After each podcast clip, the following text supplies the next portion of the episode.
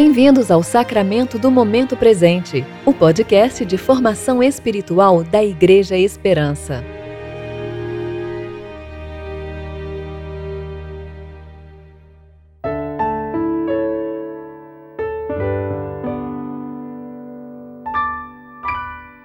Hoje é 8 de maio, sexta-feira do tempo de preparação para o quinto domingo da Páscoa. Eu louvarei o Senhor segundo sua justiça e cantarei louvores ao nome do Senhor, o Altíssimo. Salmo 7,17 Eu sou Emerson Amaral, lerei com vocês o texto de Êxodo, capítulo 3, versos 1 a 12.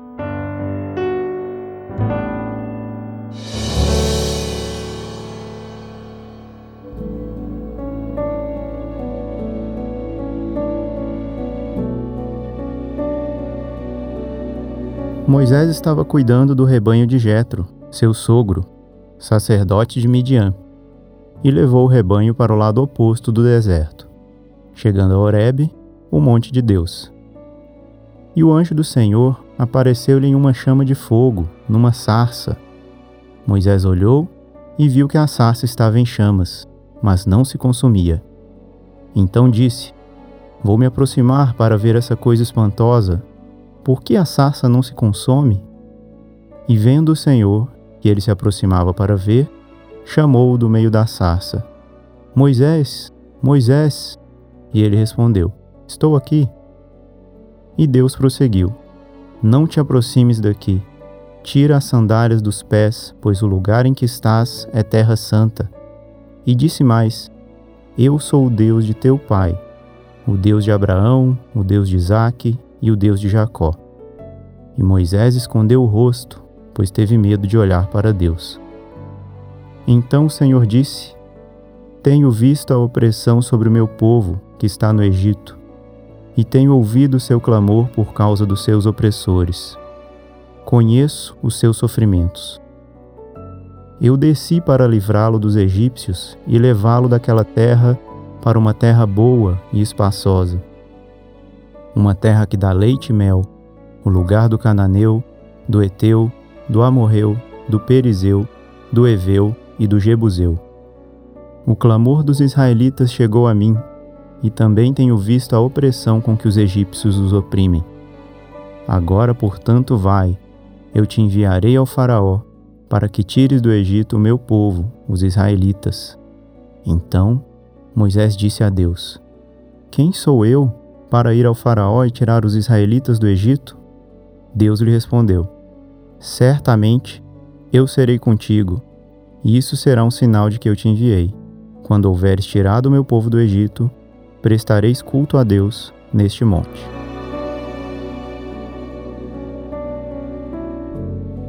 Podemos dividir a história de Moisés em três partes: vida no Egito, exílio em Midian e caminhada no deserto.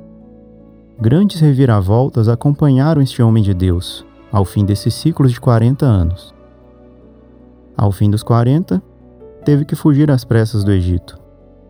Ao fim dos 80, conhece o Senhor e recebe sua grande missão. Aos 120, morre sem poder entrar na terra prometida. A passagem de Êxodo 3 que acabamos de ler é a peripécia, a reviravolta, que marca o chamado e a missão de Moisés. Mas espere um pouco. Moisés não é o protagonista dessa história.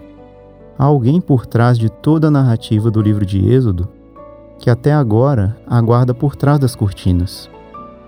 Preparado o cenário, o protagonista de toda a história irá se mostrar. E apacentava Moisés o rebanho de Jetro, seu sogro, quando viu uma sarça que queimava, mas não se consumia. A curiosidade faz o pastor se aproximar Pense no poder que as coisas magníficas e extraordinárias têm de prender nossa atenção. Foi assim, do meio daquela arvorezinha de fogo, que Deus chamou Moisés pelo nome. E seu chamado é eficaz. Moisés foi cativado pelo Senhor. Mas lembre-se, estamos falando da história de Deus, então é hora de ele se apresentar. Eu sou o Deus de teu pai, o Deus de Abraão, o Deus de Isaque e o Deus de Jacó um Deus eterno, um Deus pessoal, um Deus de vivos. Repare como nos lembra Jesus que Deus não diz eu fui o Deus de Abraão, mas eu sou o Deus de Abraão. Portanto, o Deus que ressuscita os mortos. Disse ainda o Senhor: Certamente vi a aflição do meu povo que está no Egito, e ouvi o seu clamor por causa dos seus exatores. Conheço-lhe o sofrimento. Ele é um Deus que vê a aflição, que ouve a oração e que conhece o sofrimento do seu povo. Ele não é um Deus indiferente. Por isso desci a fim de livrá-lo da mão dos egípcios e para fazê-lo subir daquela terra a uma terra boa e ampla, terra que mana leite e mel. Ele não é um Deus ausente na história humana, que simplesmente deu corda no universo e saiu de férias, aguardando o tempo se cumprir, abandonando os homens a si mesmos. Não. Ele é um Deus ativo na história mundial, que está salvando, redimindo seu povo da escravidão, da morte eterna, do governo de Satanás, libertando seu povo da opressão do pecado. O Senhor é o Deus que cumpre tudo aquilo que promete, que nos dá uma herança, que nos conduz para um lugar espaçoso, para as águas tranquilas. Esse é o nosso Deus. Ah, e quem é o homem que dele te lembres e o filho do homem que o visites, nós somos teus filhos, Senhor. Lembra-te de nós.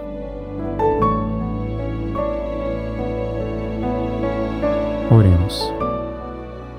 Senhor Jesus Cristo, Tu és a pedra que os construtores rejeitaram.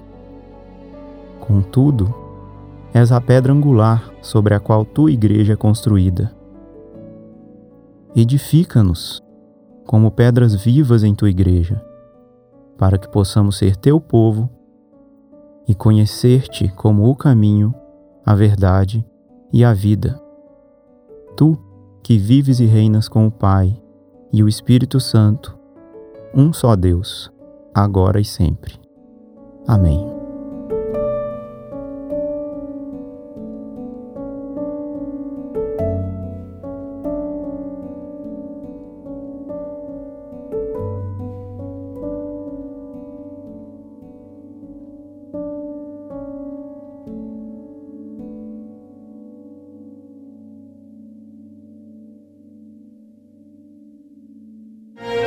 Você ouviu o Sacramento do Momento Presente, o podcast da Igreja Esperança. Agradecemos pela sua atenção e esperamos que você fique mais consciente para viver o tempo presente em relacionamento com Deus. Até a próxima!